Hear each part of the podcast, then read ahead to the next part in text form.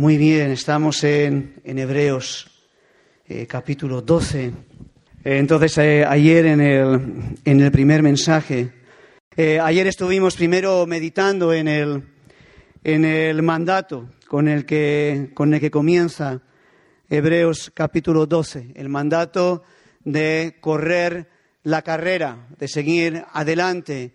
En ocasiones pueden ser las pruebas presentes las dificultades presentes, lo que sean un obstáculo para la carrera, como era el caso de los hermanos destinatarios de esta carta que estaban en distintas pruebas.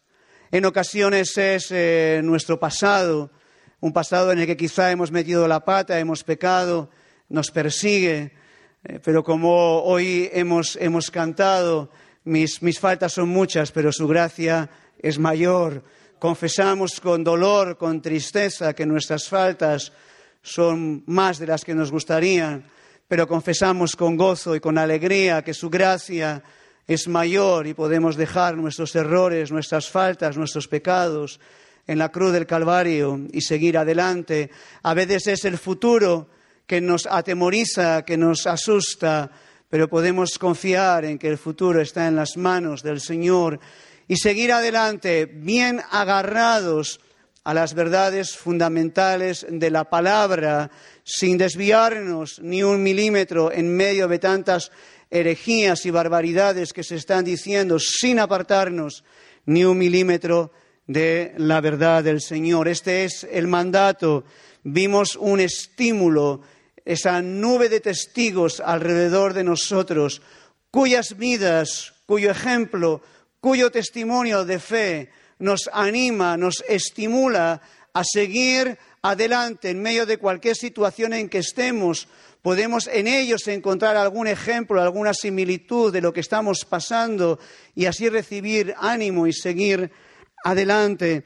Y vimos dos instrucciones para seguir eh, para, para la carrera, la necesidad de despojarnos de todo aquello que nos está estorbando en nuestra carrera, despojarnos de, todo pecado, de todo aquello que, desagrada al Señor eh, y despojarnos de, pesos, cosas que no son intrínsecamente pecaminosas, pero que nos estorban, que nos molestan mucho. Hablamos de las pantallas, del móvil, de Internet, de la industria del ocio, etcétera, etcétera. Tenemos que despojarnos de los, de los estorbos y seguir adelante, correr hacia adelante la buena carrera. La segunda instrucción que vimos es que tenemos que armarnos de paciencia, que por otro lado es un fruto del Espíritu Santo. Nosotros no lo podemos producir, es en comunión con el Señor, con su bendito Espíritu, que puede crecer ese fruto, la paciencia, y seguir adelante cuando tenemos ganas de detenernos, cuando incluso tenemos ganas de llorar y abandonar.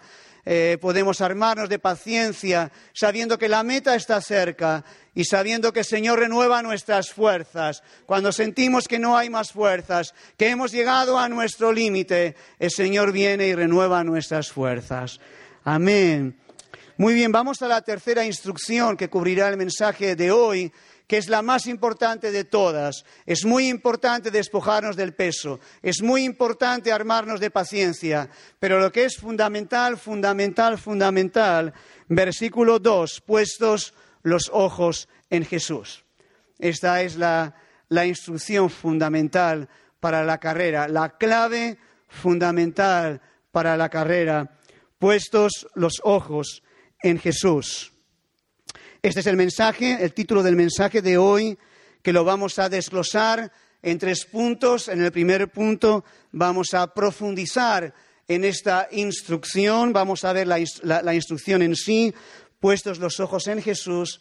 Y los puntos dos y tres serán, estaremos mirando las dos razones, las dos razones que el texto nos da para tener nuestros ojos puestos en Jesús.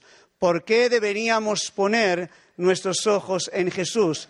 Razón número uno, porque Él es, y solo Él, el autor y el consumador de la fe. Segunda razón, porque Él y solo Él ha resistido hasta la sangre. Nosotros no hemos resistido todavía hasta ahí. Entonces, la instrucción, la primera razón, Él es el autor y el consumador de la fe. La segunda razón para la instrucción Él ha resistido hasta la sangre. Muy bien, vamos con la instrucción. Puestos los ojos en Jesús. Es en Jesús y solo en Él en quien deben estar puestos nuestros ojos, fijos nuestros ojos mientras corremos. Por tanto, esto significa que nuestros ojos en la carrera no pueden estar puestos, número uno, no pueden estar puestos en la nube de testigos. No pueden estar nuestros ojos fijos en la nube de testigos. La nube de testigos ciertamente es un estímulo para la carrera, es un estímulo para nuestras vidas. Cuando no sabemos, no entendemos en qué dirección, hacia dónde nos quiere llevar el Señor, entonces recordamos a Abraham, ¿verdad? Que salió sin saber a dónde iba. Pero como alguien ha dicho muy acertadamente, él salió sin saber a dónde iba, pero salió sabiendo con quién iba. Sabiendo con quién iba. Es mucho más importante saber salir sabiendo con quién vas que no a dónde. Lo fundamental es saber con quién vas. Y Abraham sabía con quién, con quién iba, ¿verdad? Cuando somos tentados por los oropeles de este mundo, pues ahí tenemos, ¿verdad? El ejemplo, el estímulo de, Moisés, de, de, Daniel, que pudieron tener en poco los oropeles de este mundo y tener su corazón centrado en el Señor. Cuando somos avasallados por la tentación sexual en nuestra sociedad hipersexualizada, donde la gente camina medio desnuda por las calles, donde la tentación de la pornografía está a, un clic de ratón, entonces podemos recibir el estímulo de José, ¿verdad? Que hay en su soledad, sin iglesia, sin pastor, sin nada, acosado por una ramera, él pudo, con la gracia del Señor, salir victorioso y nosotros también podemos salir. Entonces ellos son estímulos, son estímulos para nosotros, pero no caminamos con nuestros ojos puestos en Moisés, no caminamos con nuestros ojos puestos en Abraham. No caminamos con nuestros ojos puestos en Lutero, o en Calvino, o en Whitfield, o en Wesley. No caminamos con nuestros ojos puestos en ninguno de ellos, aunque nos animan, nos estimulan. Nuestros ojos están fijos, fijos, bien fijos en el Señor, solamente en el Señor. Esto significa también, número dos, que no caminamos con nuestros ojos puestos en las circunstancias, en las adversidades, en las pruebas por las que estamos pasando. Hermanos, si estamos mirando las adversidades, si estamos mirando las pruebas, entonces no podemos seguir adelante. Y todos recordamos ese pasaje de la vida de Pedro, que es una perfecta ilustración, ¿verdad?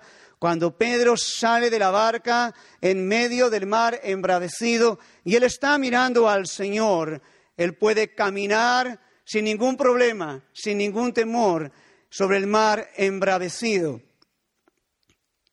Pero en el momento en el que él empieza a mirar las olas, en ese momento él empieza a hundirse. ¿Y qué, hace Pedro? De nuevo tiene que mirar rápidamente al Señor. Señor, mira que, me hundo, agárrame, agárrame, levántame. No podemos mirar las circunstancias, hermanos. No las podemos mirar. Nuestros ojos no pueden estar ahí. Mira por dónde estoy pasando, mira esta enfermedad, mira que no tengo trabajo, mira. No. ¿Qué dice la palabra? Que traemos todas nuestras peticiones con acciones de gracias ante el Señor, ¿verdad? Y echamos ahí nuestra ansiedad y su paz va a rodear nuestro, corazón. Y dejamos ahí las cargas y, seguimos con nuestros ojos puestos en Jesús. Hermano, mira a Jesús si estás en situaciones difíciles. Encuentro que, a los cristianos nos, resulta muy difícil mirar a Jesús cuando estamos en pruebas. Parece que, no somos capaces de, hacerlo, ¿verdad? El, otro día le decía a una, hermana anciana mayor en la iglesia, que al llegar a la ancianidad pues le han caído todos, todos los achaques, está desanimada. Y, le decía, intentando animándola, decía, hermana, pero, pero mira a Jesús. Y la hermana me dice, no, que la teoría ya me la sé, la teoría ya me la sé. Hermanos, necesitamos gracia del Señor para pasar de la teoría a la práctica. para pasar de la teoría a la práctica. No nos va a ayudar nada a mirar las pruebas, eso no te va a ayudar. Ya te has dado cuenta, te has dado cuenta, ¿verdad? No te va a ayudar. Así que fija los ojos en Jesús. Hermanos, tampoco podemos, en tercer lugar, tampoco, tampoco corremos fijos nuestros ojos en nuestros pecados. Ya lo hemos dicho ayer y lo volvemos a decir hoy. El diablo, el acusador, el adversario de nuestra alma, tiene mucho interés en que no perdamos de vista nuestros fracasos, nuestros pecados, aquellas cosas con las que estamos luchando. Y eso puede ser un error fatal si estamos mirando esas cosas. De nuevo, vamos con nuestros pecados a la cruz del Calvario.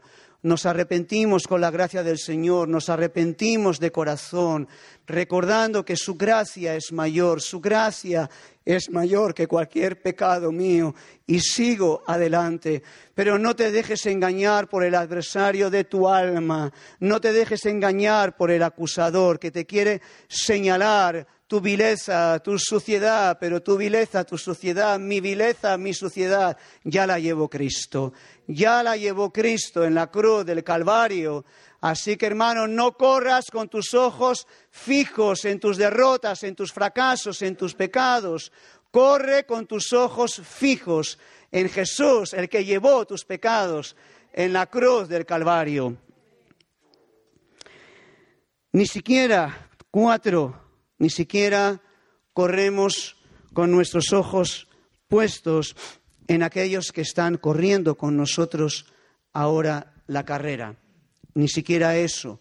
Como veremos mañana por la mañana, si el Señor eh, lo permite, por supuesto que en nuestra carrera estamos considerando al hermano, nos consideramos los unos a los otros, nos ayudamos los unos a los otros, nos estimulamos los unos a los otros en la carrera. Mañana lo veremos si el Señor lo permite, pero tampoco nuestros ojos están puestos en nadie que corre con nosotros, en nadie. Nuestros ojos están puestos en Jesús. Si perdemos de referencia el punto correcto, el punto correcto, que es Jesús, no hay otro punto correcto. Si perdemos esta referencia, nos retrasaremos lamentablemente en nuestra carrera. En 1954 ocurrió un evento atlético memorable, una de las eh, carreras del medio fondo más memorables de la historia del atletismo, 1954, en los Empire Games en Vancouver que era una prueba atlética de la Commonwealth, de los atletas eh, ingleses y, de, los, países eh, satélites de, Inglaterra. Eh, en aquella prueba todo el mundo estaba pendiente de dos atletas, Roger Bannister y John Landy. los dos corredores de la milla, la milla son 1.600 y pico metros, la milla fue eh, la distancia emblemática del medio fondo anglosajón durante, durante décadas. Y estos dos corredores habían conseguido, eran los únicos corredores que habían bajado de cuatro minutos en la milla y ahora por fin estaban compitiendo juntos en aquel evento que se llamó la Miracle Mile, la milla milagrosa, por la expectativa que despertó y porque la carrera no defraudó. Comenzó eh, la carrera, comenzó la prueba y enseguida el plusmarquista mundial de la distancia, que era John Landy, enseguida él tomó ventaja, salió muy adelantado, Roger Bannister detrás, los dos enseguida se destacaron del resto del grupo, eran de largo los más veloces, pero Landy iba por delante, Bannister iba por detrás, retrasado algunos metros. Cuando quedaba no mucho para acabar la carrera, por primera vez, por primera vez, Landy mira a la izquierda por encima de su hombro para intentar ver dónde está viniendo su competidor. Cuando tú corres, sobre todo cuando corres más o menos rápido, cualquier giro te hace perder velocidad. Cualquier giro te hace perder inercia. Él se gira la primera vez y esa primera vez no pasa nada, pero ya está evidenciando que está perdiendo su concentración, que no está donde tiene que estar. Unos metros más adelante, Landy gira por segunda vez hacia la izquierda y en ese momento, justamente en ese momento, Bannister lo adelanta por la derecha, coge unos metros de ventaja que serán decisivos y gana la carrera. La carrera fue espectacular, la primera vez eh, en la historia que dos atletas en una misma carrera bajaban de los cuatro minutos, pero uno ganó, uno, el que estuvo en todo momento bien fijo en la dirección correcta, Bannister. Landy, que se despistó, perdió un tiempo precioso, decisivo, y quedó segundo. El apóstol Pablo dice, ¿no sabéis que todos los que corren en el estadio, todos a la verdad corren, pero uno lleva el premio? Uno lleva el premio. Corred de manera que lo obtengáis. En la carrera cristiana, todo cristiano que por la gracia del Señor llega a la meta, pues alcanza el premio, ¿verdad? Hay premio para, para todos y el premio es ver al Señor Jesús. Pero creo que Pablo está diciendo ahí en Corintios, corre, corre como si solamente hubiera un premio, como si solamente hubiera un premio. Corre con ese ímpetu, corre con esa concentración, corre de esa manera, como si solamente hubiera un premio, como los atletas en el estadio corren de esa manera. Por último, en quinto lugar, aunque resulte un poquito triste decirlo, pero hay que, hay que decirlo, poner los ojos en Jesús, caminar, correr con los ojos puestos en Jesús también implica que no debemos poner nuestros ojos, fijar nuestros ojos de ninguna manera en influencers, youtubers, coach, psicólogos y cosas parecidas. Hermanos, de un tiempo a esta parte, pareciera que el Evangelio no es suficiente, pareciera que Cristo no es suficiente, que hay que recurrir a sucedáneos fraudulentos para coger estímulo y ánimo para seguir adelante. Pero el Evangelio sigue siendo suficiente, Cristo sigue siendo suficiente no necesitamos mirar a hombres, no necesitamos recurrir a sucedáneos. Nuestros ojos tienen que estar fijos, bien fijos, solamente en el Señor Jesús, solamente en Cristo. Gracias. Gracias, Abraham. Aquí no, se me queda aquí. Muy bien, ahora, ¿por qué deberíamos correr con nuestros ojos fijos solamente en Jesús? Y el autor sagrado nos da dos razones para ello. Primera razón, puestos los ojos en Jesús, el autor y consumador de la fe. Primera razón, porque Él es el autor y el consumador de la fe.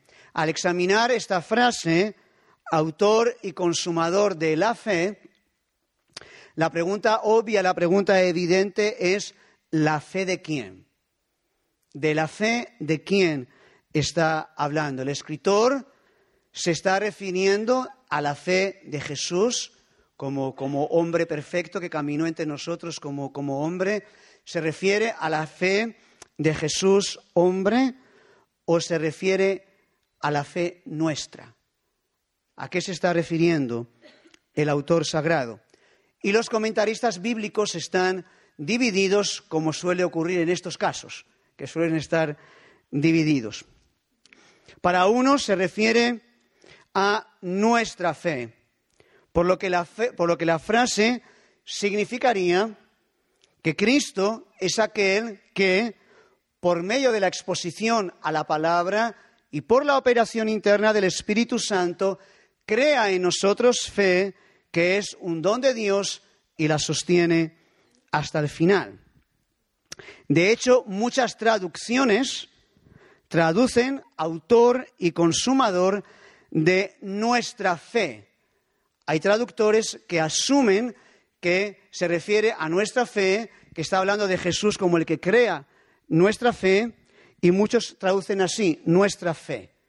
Sin embargo, en el texto griego original no aparece el adjetivo posesivo, no aparece el adjetivo posesivo nuestro. El texto original dice autor y consumador de la fe. Otros comentaristas creen, y a mí me parece que esto encaja mejor con el contexto, que el texto se refiere a la fe de Jesús, a la fe de Jesús, hombre, como hombre perfecto que caminó entre nosotros. Así la expresión autor y consumador de la fe significaría que en él, como en todo lo demás, tenemos el ejemplo más preeminente de cómo es la vida de fe al proveernos el único ejemplo perfecto de cómo se empieza y cómo se termina la carrera por medio de la fe.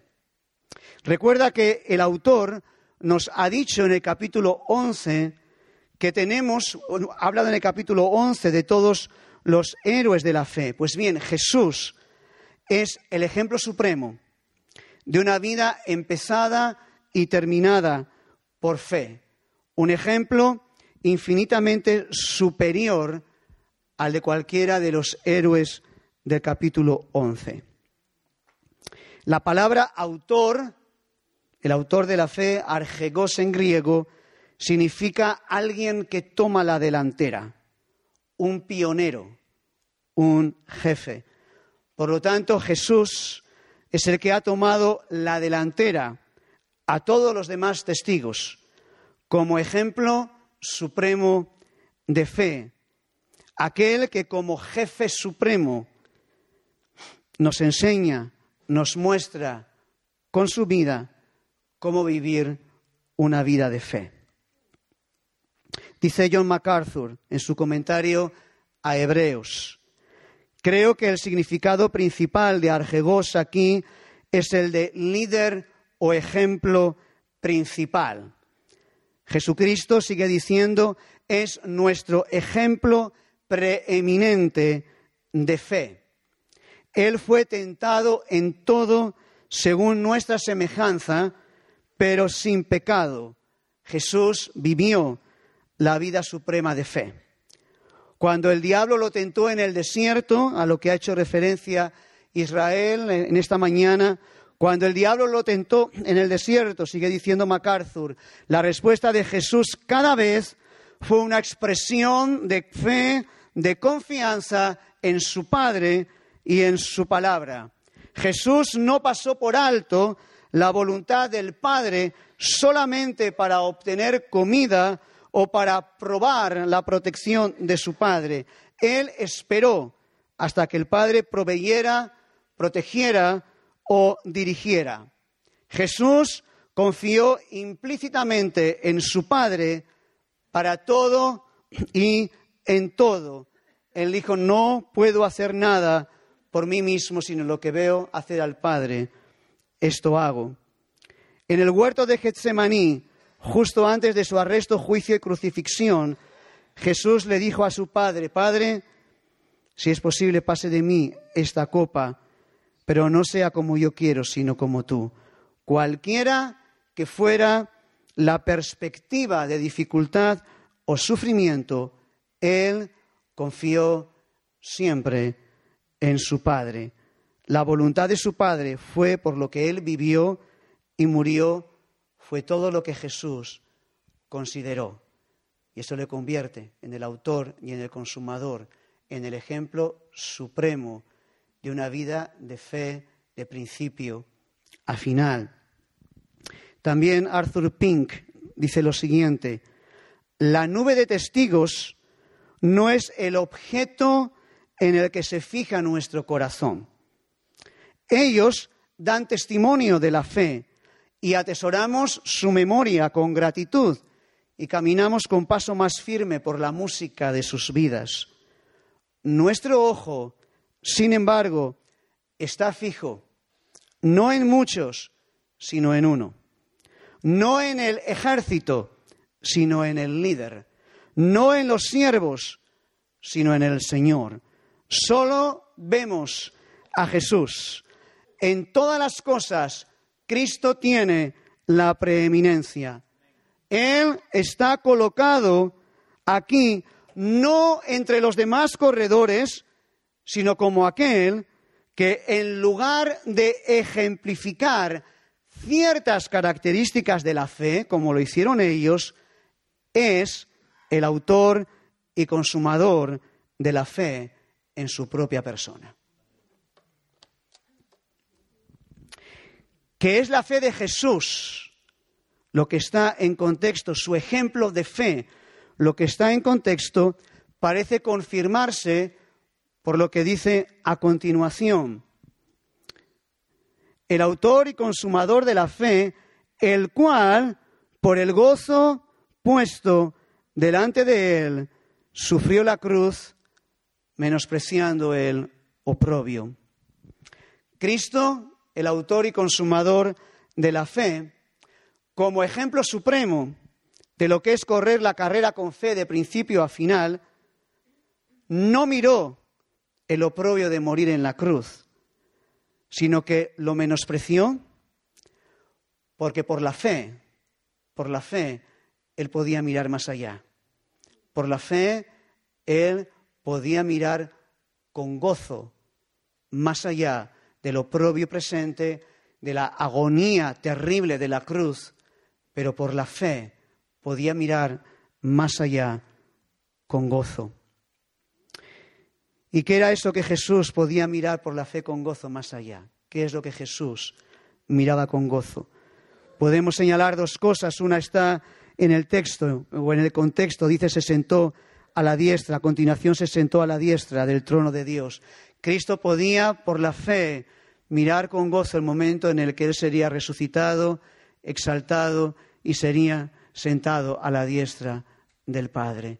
Y de esta manera, con sus ojos puestos por la fe en el gozo de su futura exaltación, pudo, pudo sufrir todo lo que sufrió en la cruz del Calvario.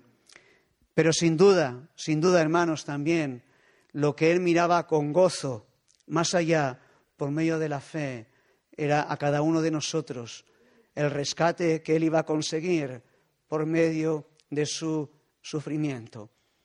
Él te miró a ti, Él me miró a mí en aquella cruz y con el gozo puesto por la fe en aquello pudo soportar aquel, aquella cosa terrible de dolor, de sufrimiento que no podemos entender porque miró con gozo a ti y a mí.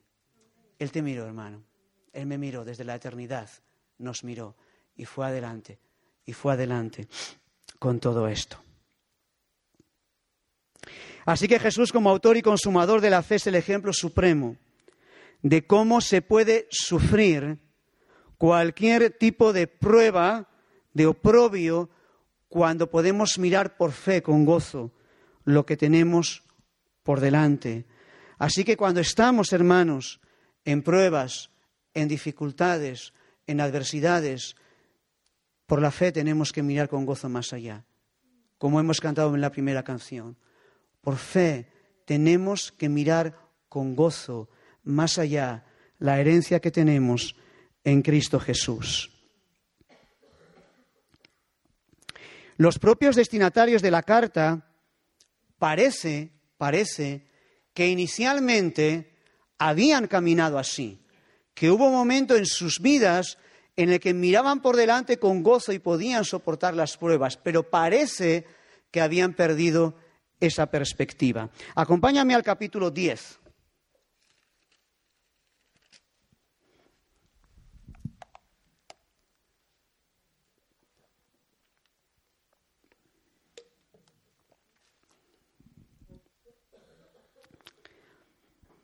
Versículo 32. Dice, traed a la memoria los días pasados en los cuales, después de haber sido iluminados, sostuvisteis gran combate de padecimiento. Parece que hubo días mejores en la carrera de estos cristianos. Parece que hubo días mejores que podían correr y caminar mejor. Y el escritor les dice, acuérdate de aquellos días en los que caminabas, en los que combatías, en los que luchabas mejor. Por una parte, ciertamente, con vituperios, tribulaciones, fuisteis hechos espectáculo.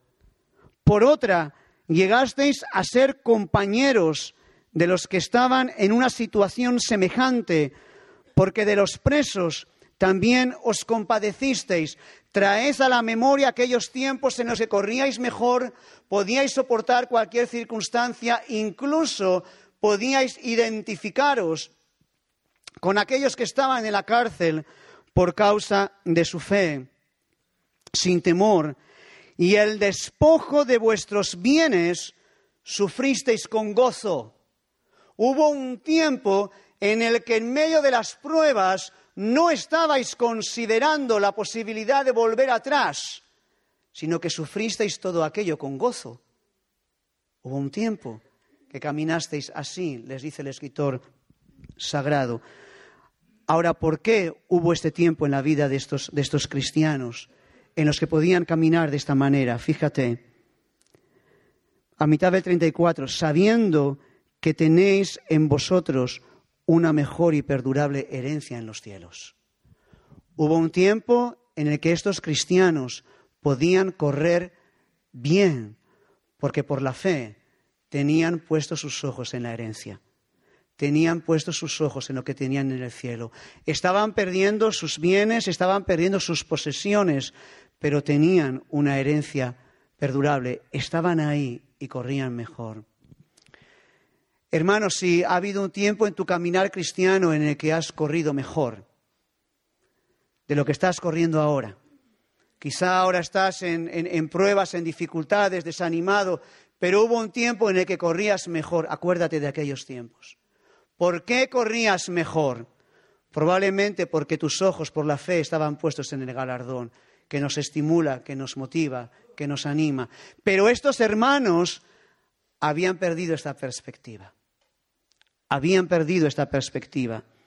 Y en el versículo 25 les dice, no perdáis pues vuestra confianza que tiene gran galardón porque os es necesaria la paciencia. Parece que estos hermanos estaban perdiendo la paciencia, estaban perdiendo el aguante alegre, confiado. Por ello estaban dejando de mirar al Señor Jesús, por ello estaban empezando a detenerse en su caminar y por ello estaban empezando a mirar atrás y considerar la posibilidad de retroceder. Así que hermanos, si estás dudando, si estás siendo tentado a retroceder, trae a la memoria días mejores en los que siguiendo el ejemplo de Cristo mirabas por la fe con gozo más allá de las pruebas a tu galardón y sigue adelante, sigue adelante. Así pues, ¿por qué debemos estar mirando a Jesús? Primero porque Él es un ejemplo supremo de fe. Pero el escritor sagrado nos lleva a una segunda razón similar, pero diferente, una segunda razón por la cual nuestros ojos tienen que estar puestos en Jesús, por su ejemplo también supremo de resiliencia, de aguante, de perseverancia en medio de las más terribles adversidades y dificultades. Volvemos al capítulo 12, versículo 3. Dice, considerad a aquel. Fíjate que el escritor sagrado está, está insistiendo, corre con tus ojos puestos en Jesús, corre considerándolo a Él. Está insistiendo en este punto. Este punto que es crucial, que es fundamental, considerar, meditar nuestros ojos siempre en el Señor Jesús.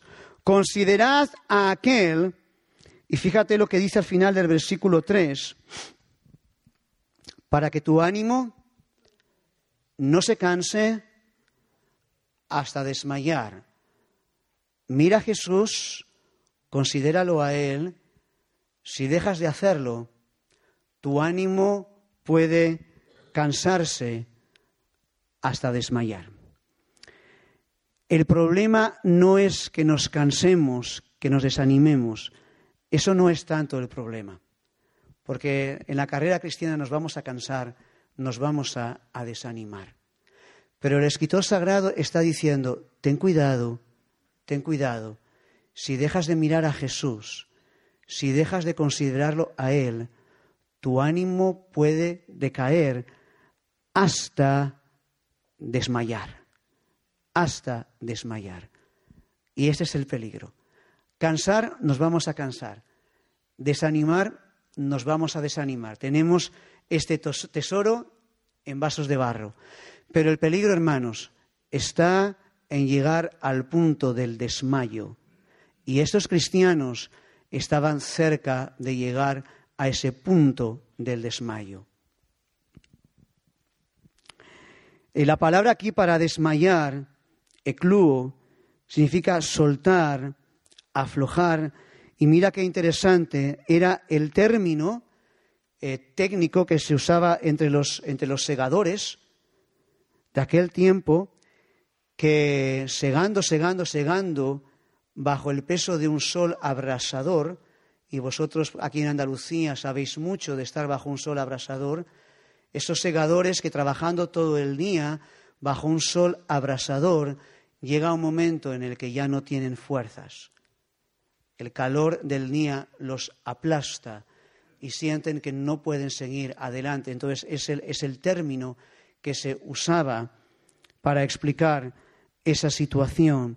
Y hermanos, si dejamos de mirar al Señor, el peso de las pruebas, el peso de las dificultades, el peso de las adversidades nos puede aplastar hasta el desmayo. Así que hermanos, estás sufriendo por causa de tu fe o de cualquier otra cosa, considéralo a Él. Considera su ejemplo supremo de fe, de resistencia, para que tu ánimo no se canse hasta desmayar. No podemos desmayar. No podemos desmayar, no podemos abandonar la lucha, no podemos abandonar el trabajo, no podemos hacerlo. Hay que mirar a Jesús y seguir adelante. Dice, considerad a aquel que sufrió tal contradicción de pecadores contra sí mismo. El escritor sagrado está diciendo, si, si estás pasándolo mal, si estás en luchas, en dificultades, míralo a Él, mira toda la oposición, mira toda la traición, mira toda la burla, toda la persecución, toda la tortura, toda la muerte que Jesús sufrió a manos de pecadores, para que en medio de tus sufrimientos, al considerar su ejemplo, tu ánimo no se canse hasta el punto de darte por vencido. El apóstol Pedro nos da eh, una instrucción muy similar, muy parecida a la que encontramos aquí. Acompáñame un momento a Primera de Pedro, capítulo 2. Primera de Pedro, capítulo 2.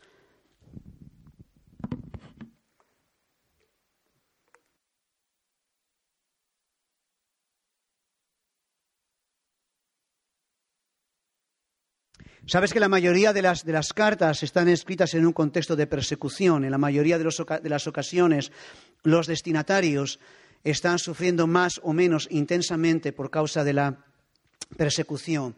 Y los destinatarios de la epístola de Pedro también eh, estaban. Parece, parece que habían vivido por un tiempo su vida cristiana con tranquilidad, sin problemas, pero de repente se había desatado la persecución sobre ellos y estaban un poco como en shock, como sorprendidos por el fuego de prueba que había sobrevenido de manera inopinada sobre ellos y se encontraban también muy desanimados, muy desalentados. Y hermanos, las pruebas, aunque aquí no suframos persecución todavía, la prueba, la adversidad puede venir en cualquier instante, en cualquier momento y a veces nos deja un poquito como en fuera de juego.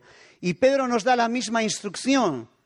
Estás en pruebas, en dificultades, en sufrimientos. Mira a Jesús, considéralo a Él, considera su ejemplo, considera sus padecimientos. Versículo 19. Porque esto merece aprobación si alguno, a causa de la conciencia delante de Dios, sufre molestias padeciendo injustamente. Pues qué gloria es si pecando sois abofeteados y lo soportáis. Mas si haciendo lo bueno sufrís y lo soportáis, esto ciertamente es aprobado delante de Dios. A veces cuando estamos en, pruebas, en adversidades, decimos, eh, caramba, pero si me estoy portando bien, ¿no? Soy, soy, soy un buen cristiano, trato bien a mi esposa, cuido bien de mis hijos, doy buen testimonio en el ejemplo, me estoy portando bien, soy un cristiano formal. ¿Por qué el Señor permite esto en mi vida? Si me estoy portando bien.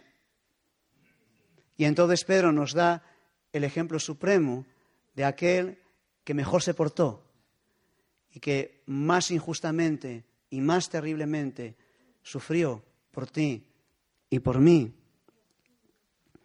Dice, pues para esto fuisteis llamados. ¿Te parece que sufres injustamente? ¿Te parece, bueno, forma parte del, llamado cristiano? Las pruebas, las dificultades. La teología de la prosperidad dice, el Señor te ha llamado para que seas rico, para que seas próspero, para que seas sano, para que seas cabeza de león y no cola de ratón. Eso dice la teología de la prosperidad, ¿verdad? Que muchos cristianos abrazan. La teología bíblica te dice, para esto el Señor te llamó, para que estés dispuesto a padecer por causa de su nombre. También para disfrutar con el Señor, ¿verdad? Pero para que estemos dispuestos a padecer como Él padeció. Para esto el Señor te llamó. Entonces, si pensabas que el Señor te llamó para que fueras rico y próspero, tienes que ubicarte. Pues para esto fuisteis llamados, porque también Cristo padeció por nosotros, dejándonos ejemplo. Y qué buenos son los ejemplos, ¿verdad? Uno mira el ejemplo y dice, ¡puah, qué ejemplo! Uno mira el ejemplo del Señor Jesús y dice, ¡puah, qué ejemplo! Pero ¿qué sigue diciendo el texto? El texto no dice que nos limitemos a admirar el ejemplo de Jesús. El texto nos dice que lo sigamos, que lo sigamos. Admirar el ejemplo de otros, de manera, de manera especial el de nuestro Señor, es fácil, pero otra cosa es seguir el ejemplo dejándonos ejemplo para que sigáis sus pisadas. Y entonces empieza a hablar, ¿verdad?, de aquel que más fuertemente sufrió de manera más injusta, el cual no hizo pecado, ni se halló engaño en su boca, quien cuando le maldecían no respondía con maldición. Cuando padecía, no amenazaba, sino encomendaba la causa al que juzga justamente, quien llevó él mismo nuestros pecados en su cuerpo sobre el madero, para que nosotros, estando muertos a los pecados, vivamos a la justicia, y por cuyas heridas fuisteis sanados. El ejemplo supremo de nuestro Señor Jesús, sufriendo injustamente por pecadores sinvergüenzas como tú y como yo, como tú y como yo. Y nos dio ejemplo para que sigamos sus pisadas en medio de nuestras adversidades, de nuestros sufrimientos, de tratos injustos por parte de los hombres, de tratos de parte del Señor que nos parecen injustos, que no entendemos, encomendando nuestra alma al Señor, encomendando nuestra alma al Señor como hizo Cristo Jesús. Volvemos a nuestro texto en Hebreos.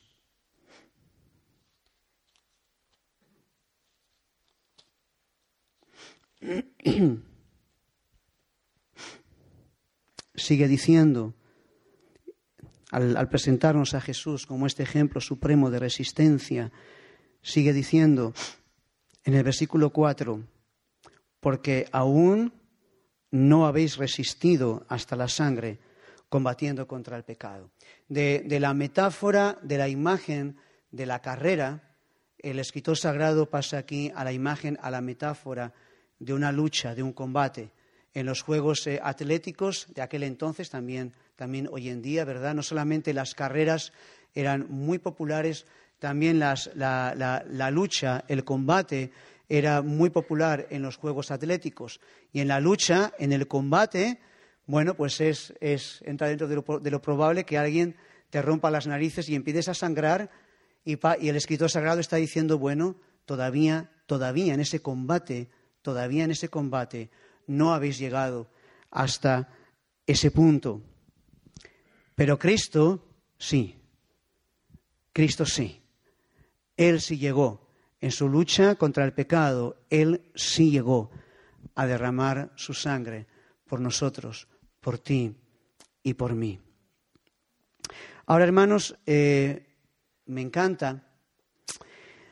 La palabra del Señor nos anima, nos alienta, nos estimula, quiere que cobremos ánimo. Eh, pero, ¿sabes? La palabra del Señor no nos permite que caigamos en la autocompasión, que es una forma muy astuta de egolatría. Pobrecito de mí, cuánto sufro, qué malo lo paso, yo, yo, yo. La palabra del Señor no nos permite esto. Cuando estamos sufriendo, cuando estamos pasándolo mal, estamos sufriendo, estamos pasándolo mal. Y la palabra nos anima, nos estimula, nos alienta, pero no nos permite la autocompasión, que es un ejercicio de incredulidad y que es un ejercicio de idolatría. Así que el escritor está consolando, está alentando, está animando, pero no les permite que caigan en la autocompasión y les dice dos cosas un poquito bruscas. Les dice, no habéis combatido hasta la sangre, o sea, todavía no te han matado. No te puedes quejar mucho. Todavía no te han Eso es lo que está diciendo. Suena un poquito, un poquito así, pero eso es lo que está diciendo. El Señor Jesús, aquel a quien tenemos que mirar, a Él sí lo mataron. A Él sí lo mataron injustamente. Pero el escritor está diciendo, a ti todavía no te han matado. Por lo tanto, no puedes quejarte. Y si te matan, pues tampoco, porque vas con el Señor. Ya está. Todavía no te han matado, así que no, no, no te quejes demasiado. Todavía no habéis llegado hasta ese punto. Ahora, la segunda cosa muy cruda que les dice. Fíjate que hay ahí un, una palabrita. Las palabritas son, son muy importantes en la palabra del Señor. Son palabritas, pero son palabras muy importantes. El escritor sagrado dice, aún no habéis resistido hasta la sangre. Aún no habéis resistido hasta la sangre. ¿Qué significa eso? Significa que quizá, quizá llegue el momento en el que tengas que combatir contra el pecado, resistiéndolo hasta la sangre, hasta que entregues tu vida por causa de Cristo. Vivimos tiempos de, libertad en Europa. Solamente el Señor sabe cuántos años de libertad nos quedan. Solo el Señor lo sabe. Muchos hermanos nuestros están combatiendo contra el pecado hasta la sangre, hasta la sangre. Y el escritor les está diciendo, bueno, no pasa nada, todavía no habéis llegado a ese punto, pero ojo, quizá un día lleguéis, quizá un día lleguéis. Entonces, no les está adorando la píldora, hermanos, no les está permitiendo caer en la autocompasión, no les está vendiendo la moto, bueno, no os preocupéis porque tan lejos no va a llegar la cosa. La cosa se puede poner mal, pero tanto, tanto, tanto, no. El escritor sagrado dice, sí, la cosa se puede poner mal hasta ese punto, hasta ese punto. Y si llegas a ese punto, entonces míralo a Él. Míralo a Él. Hermanos, si llegamos a este punto en Europa, si llegáramos, entonces tenemos que mirar a Jesús e ir hasta el final, e ir hasta el final agarrados, sin soltarnos de la mano del Señor. En el mensaje de hoy hemos estado meditando en la más importante instrucción para la carrera. ¿Cuál es la más importante instrucción? Tener los ojos puestos en Jesús y solamente en Él. Hermanos, no estamos eh, mirando las dificultades de la carrera, no tenemos nuestros ojos puestos en la nube de testigos. No tenemos nuestros ojos puestos en nuestros pecados que el Señor ha limpiado. No tenemos puestos nuestros ojos en nada, en nada que nos pueda despistar. Tenemos nuestros ojos puestos permanentemente en Jesús, considerándolo permanentemente a Él. Después hemos visto dos razones por las cuales tenemos que mirar solamente a Jesús, porque Él es el autor y el consumador de la fe. Él nos da un ejemplo supremo de cómo vivir de principio a fin una vida de fe, de cómo prevalecer, de cómo sostenernos por medio de la fe de principio a fin. Él es el autor y el consumador de la fe.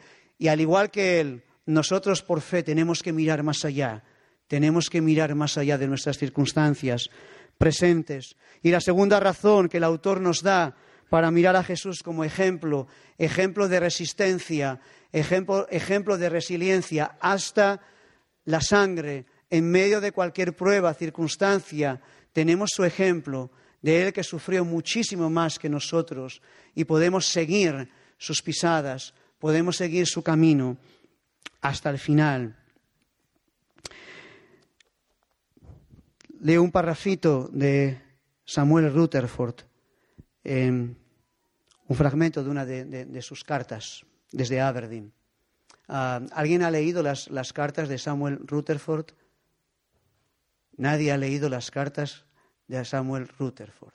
Bueno, eh, hermano, hermana, hazte, hazte un favor. Léelas. De verdad, léelas. Son impresionantes, son impresionantes. Las famosas cartas de Samuel Rutherford desde su exilio en Aberdeen. En una de estas cartas dice, cuando lleguemos a nuestro hogar y tomemos posesión del hermoso reino de nuestro hermano mayor, cuando nuestras cabezas experimenten el peso de gloria de nuestra corona eterna. Miraremos atrás a nuestros dolores y sufrimientos y entonces veremos la vida y la preocupación pasada como menos que un paso o zancada de la prisión a la gloria. Y dice, nuestro breve tiempo de sufrimiento no es digno de nuestra primera noche de bienvenida al hogar celestial.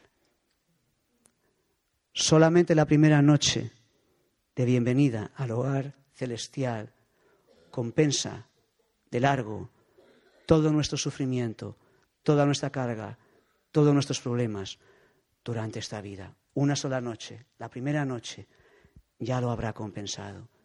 Así que Tengamos nuestros ojos, hermanos, como el Señor, no en las pruebas, sino más allá. Me gustaría, si se puede, Abraham, cantar esa, canción que, hemos cantado, la primera, que habla de, poner nuestros ojos más allá en la herencia que, tenemos eh, por delante. Amado Dios, te damos, te damos muchas gracias por nuestro Señor Jesucristo. Te damos, Padre, muchísimas gracias por su ejemplo supremo de, fe.